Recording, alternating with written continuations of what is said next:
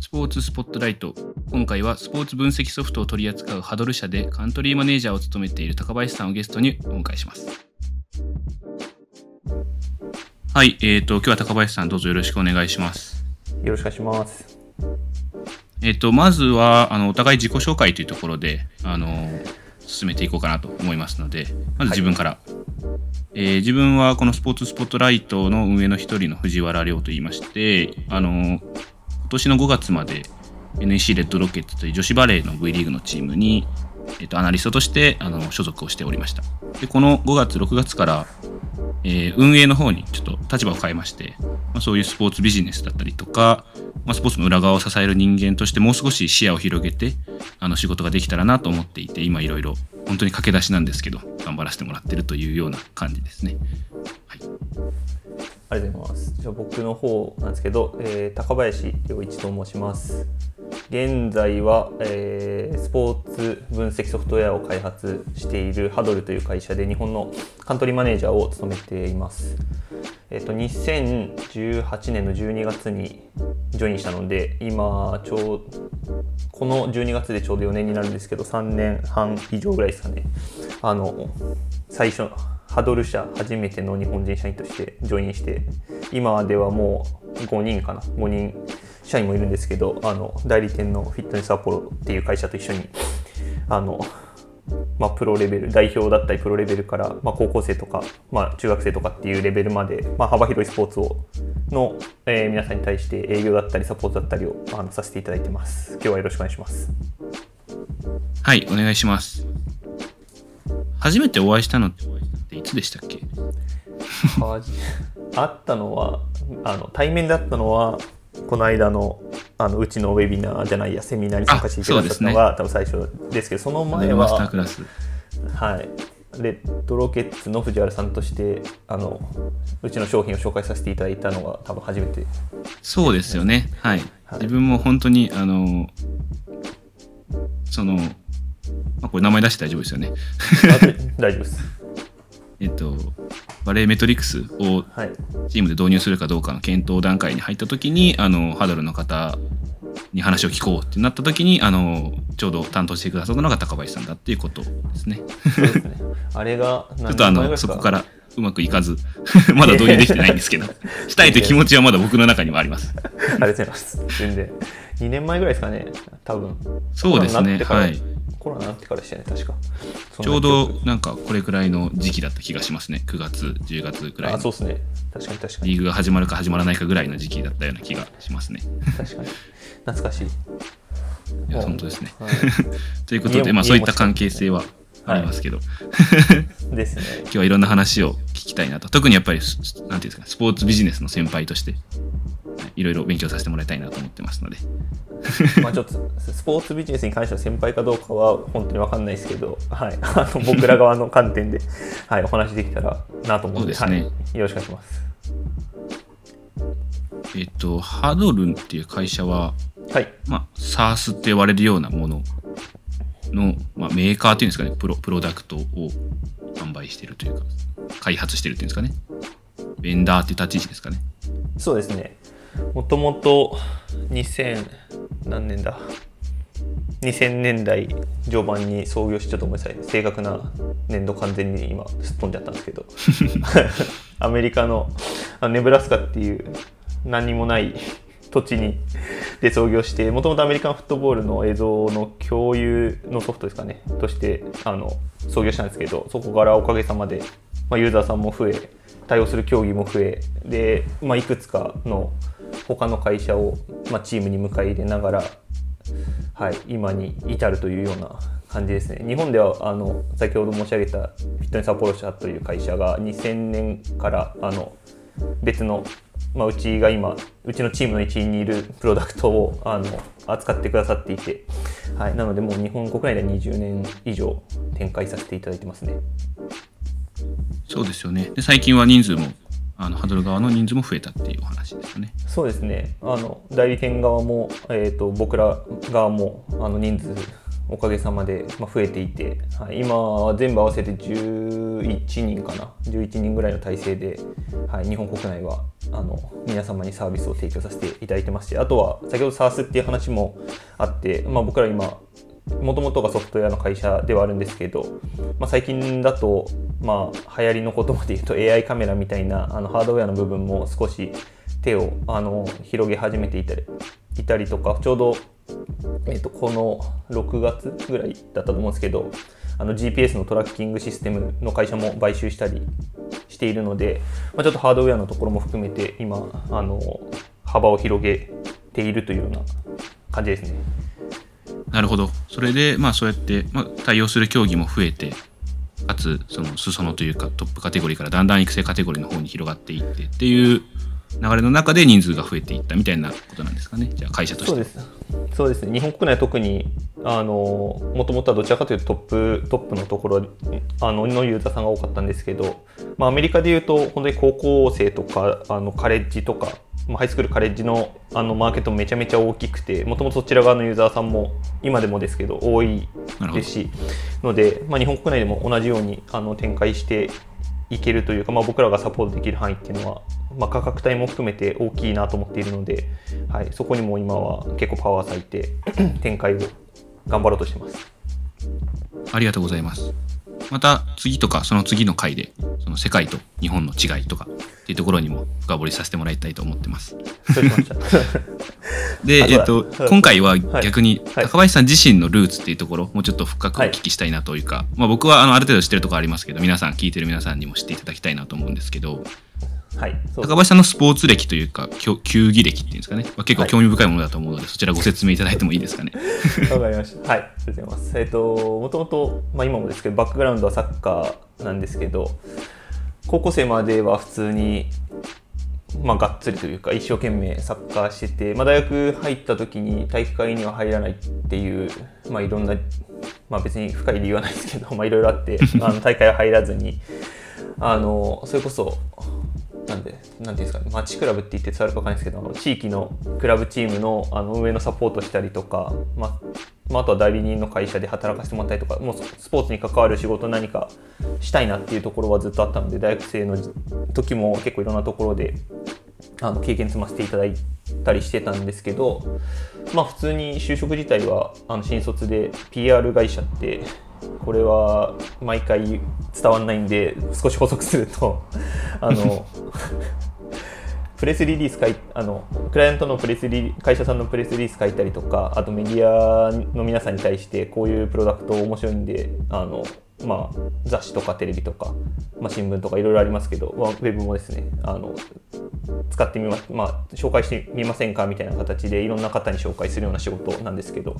まあ、そういう会社に新卒であのご縁あって入社させてもらってで、まあ、結構いい環境であのそ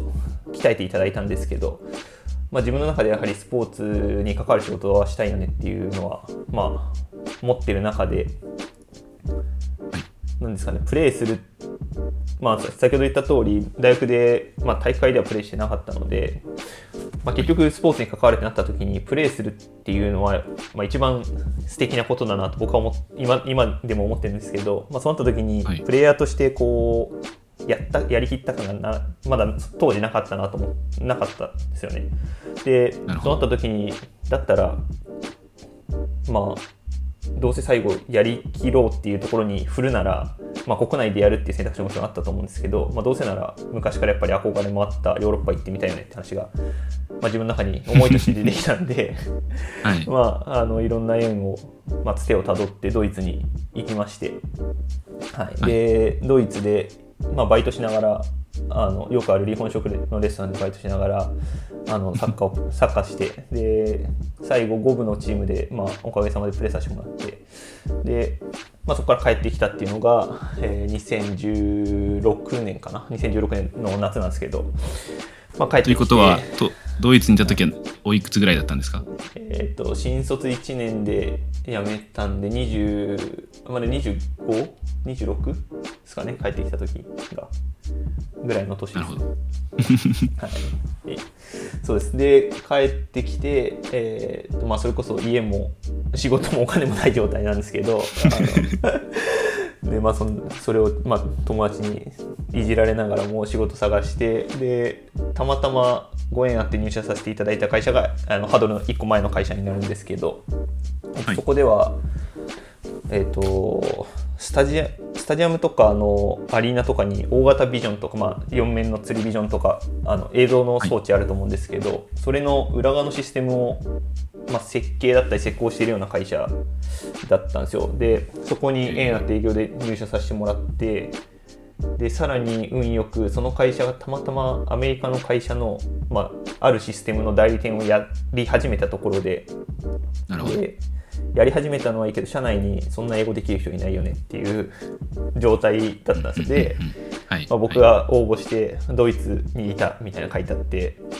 ドイツいたなら英語できんじゃね？みたいなちっちゃい会社30人ぐらい4 5 0人かな？4 5 0人のちっちゃい会社だったんで、はい。社長が社長だから社あの その辺の上の人たちがドイツいたなら英語できるんでしょみたいなドイツはドイツ語なんですけどもちろん。そういうそれぐらいのレベルであの、はい、英語を触る機会、まあ、ビジネスで英語を使わざるを得ない状態に、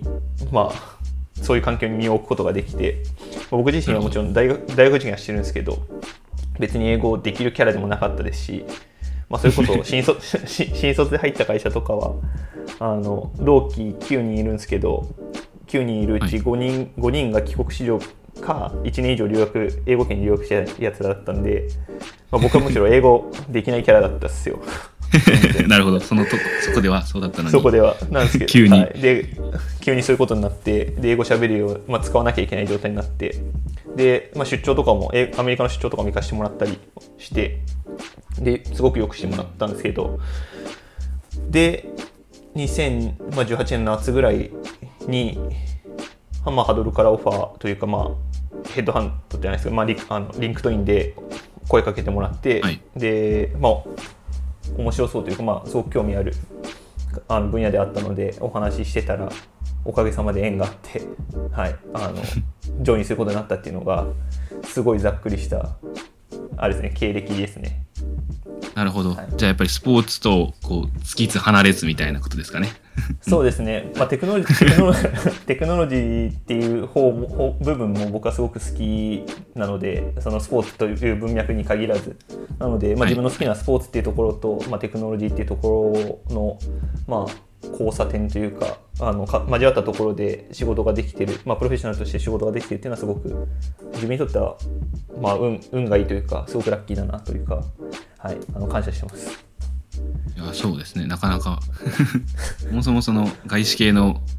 投資系の会社で働いてる人もそんなに数は多くないと思いますし、そうですね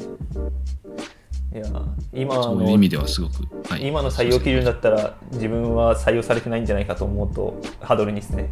なので英英語当時の英語力的にも、まあ、当時のそのセールスのキャリア的にも採用されてなかったんじゃないかなと思うと本当、まあ、運よくここに入れて、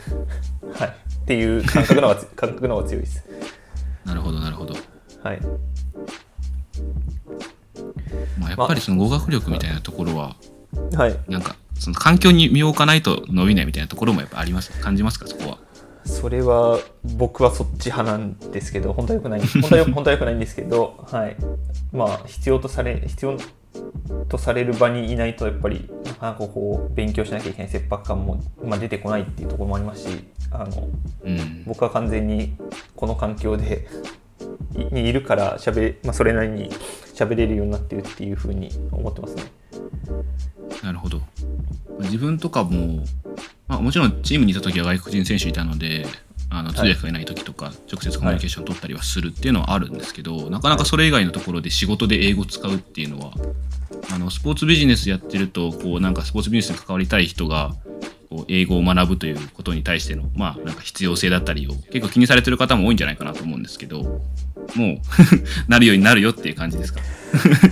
いやできるに越したことはないんであの勉強した方がいいとは 思います。あとは語学その、まあ、文法的な知識とかは僕もまだまだですし今学ばなきゃいけないなと思ってるところではあるんですけど